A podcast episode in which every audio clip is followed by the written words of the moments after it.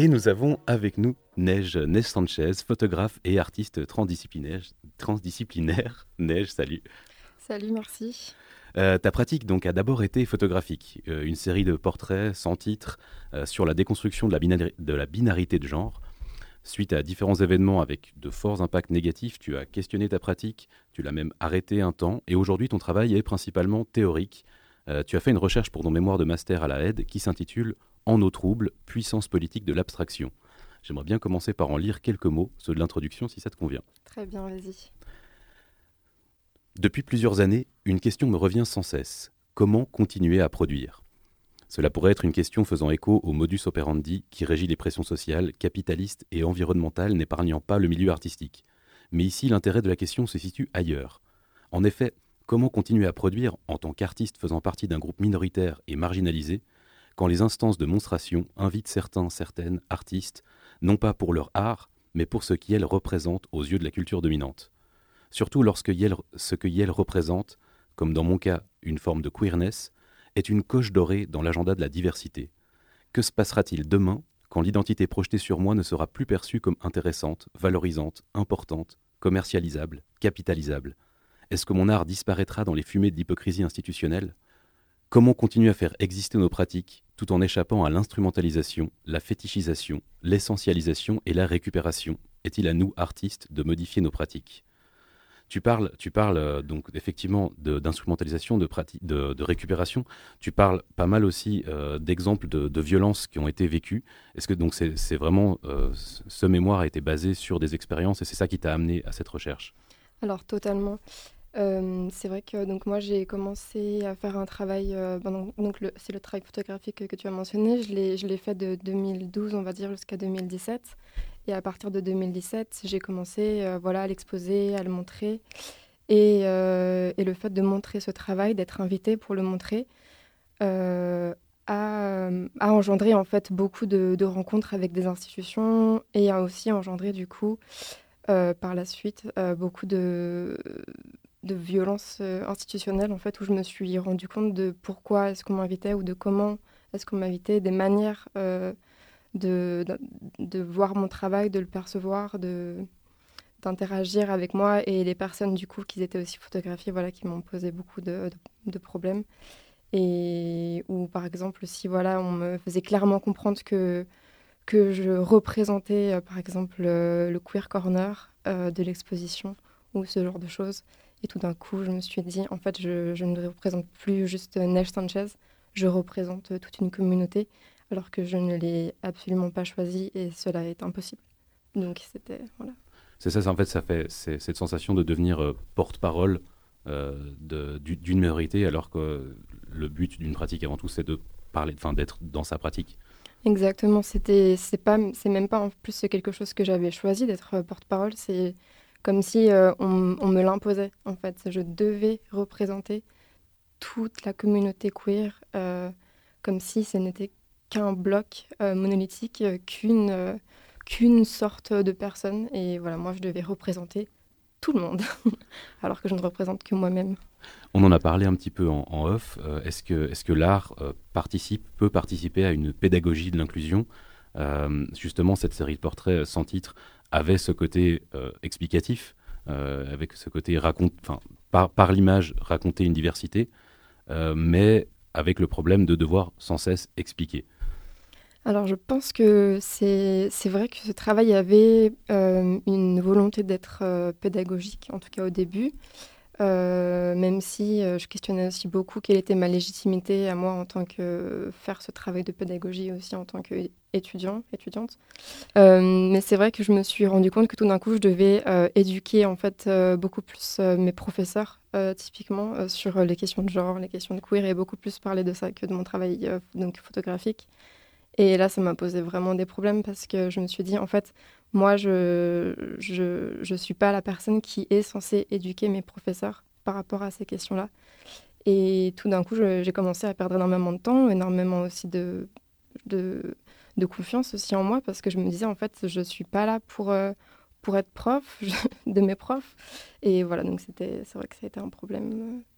Et en effet, après maintenant, je considère que la pédagogie, ben, comme on en parlait aussi, peut se situer ailleurs que dans l'explicatif, d'où mon travail théorique.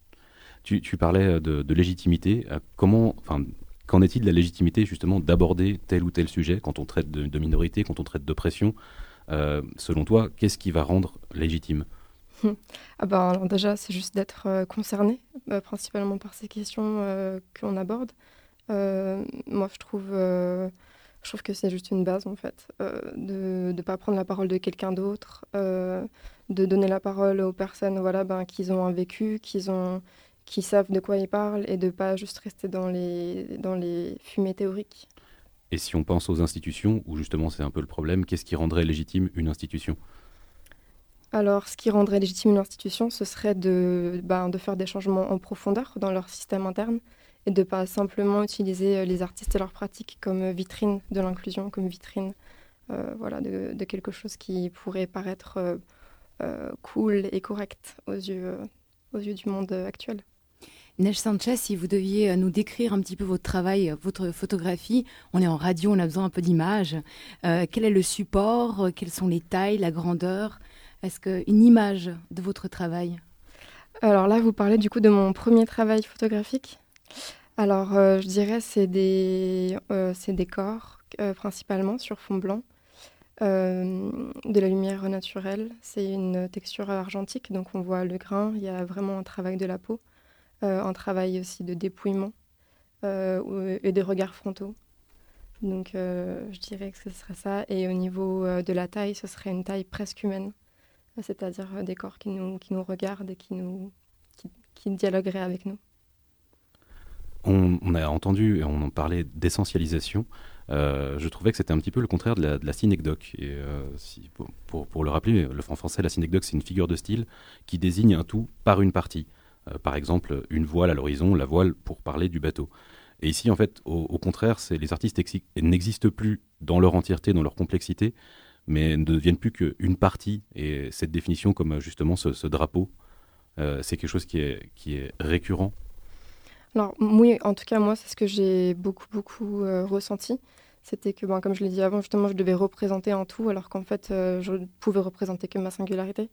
Et, et ça, c'est quelque chose qu'on qui, se, retrouve énormément. Et il y a même ben, des théories qui, par exemple, parlent du fardeau de la représentation, où tout d'un coup, voilà, c'est ces processus de euh, tokenism en anglais, euh, où tout d'un coup, voilà, on prend juste une personne qui doit représenter un tout, et, on oublie que cette personne est une complexité avec ses singularités et ses différences.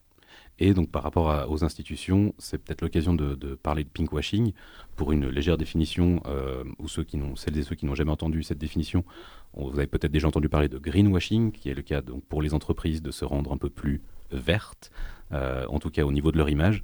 Euh, est-ce que c'est vraiment, c'est vraiment, enfin, est-ce qu'il y a une, quelque chose de flagrant entre des institutions ou des projets qui sont vraiment sains et d'autres qui, qui, utilisent le pinkwashing beaucoup trop, par exemple pour avoir des subventions ou bien pour se redorer le blason alors oui, ben justement, c'est que les questions queer sont devenues très à la mode, en fait, toutes ces, dernières années. Et ça fait que ben y a beaucoup d'artistes euh, qui sont invités euh, pour euh, justement parce qu'ils représentent cette queerness, ben, comme je l'ai dit dans mon dans mon introduction. Et du coup, ça, ça peut pas, justement, ça peut correspondre à leur fait de paraître plus cool, plus voilà, plus plus à la mode, plus dans l'air du temps. alors que profondément, justement, ouais, dans, les, dans leur manière de travailler, dans leur manière de, de aussi en fait voilà avec qui à qui donne l'argent euh, comment est-ce qu'on rétribue euh, comment est-ce qu'on redistribue donc l'argent euh, qu'on gagne des fonds qu'on a grâce parce qu'on va tout, d'un coup utiliser le mot non binaire ou le mot queer ou le mot transgenre ou ce, genre de choses et, voilà donc c'est de penser à la, redistribution de penser à qui on donne à qui on donne la parole comment comment prendre soin d'être dans la bienveillance, d'être dans le respect. Moi, il y a vraiment la notion du respect qui est très importante pour moi de plus en plus. Elle était déjà beaucoup avant, mais là, vraiment, c'est quelque chose que je mets comme un point d'honneur maintenant. Donc voilà. Alors, je sais que plus tant que ça a envie de faire de la pédagogie, mais est-ce qu'on peut faire juste une mini explication, peut-être pour, pour nos auditoristes entre la différence entre quand on parle d'LGBTQIA+, ou de queer? Alors, oui, ce serait un peu. Il y a plein de manières pour moi, du coup, de faire cette, cette différence, mais je dirais que la principale, ce serait que, pour moi, en tout cas, les perspectives LGBT ont des perspectives de normalisation de ces questions-là, c'est-à-dire elles veulent donc s'assimiler dans le système hétéronormé. Bah, par exemple, voilà, donc se battre pour le mariage, pour pouvoir voilà se marier et avoir les mêmes droits. il n'y a aucun jugement donc de ma part hein, par rapport à, ces deux perspectives, qui du coup euh, si je devais euh, parler plutôt de la perspective queer, qui est plus une volonté de s'extraire de, euh, de ces normes, de les questionner et de potentiellement les refuser, voire de, enfin, ou plutôt de construire autre chose en fait. Et donc, quand on, quand on pense à des normes, finalement, on, fait, on, continue, on pense à des cases. dans ton mémoire, une des solutions qui est envisagée, c'est l'abstraction comme solution pour éviter justement ce problème systémique. Une abstraction, donc pas au sens du, concept esthétique, mais plutôt de sortir de la possibilité même d'être catalogué. Exactement, c'était voilà une des, une des stratégies que, que j'ai employées, qui était justement de me dire, bah, en fait, pourquoi est-ce que je suis si récupérable, ou en tout cas cette impression d'être récupérable, je me suis dit parce que je suis peut-être trop lisible trop, je corresponds trop à ce qu'on attend d'être queer ou faire de l'art queer ou ce genre de choses. Et, tout, donc je me suis dit, bon, en fait, euh, maintenant je vais essayer de, de plutôt de devenir euh, abstrait et de faire un travail qui ne correspond plus justement euh, à ce qu'on attend du queer. Et ça me fait penser justement à ce que disait aussi donc, Greta Gratos avant, où tout d'un coup, en fait, elle n'est pas récupérable parce qu'elle elle, elle, elle n'est pas définissable quelque part.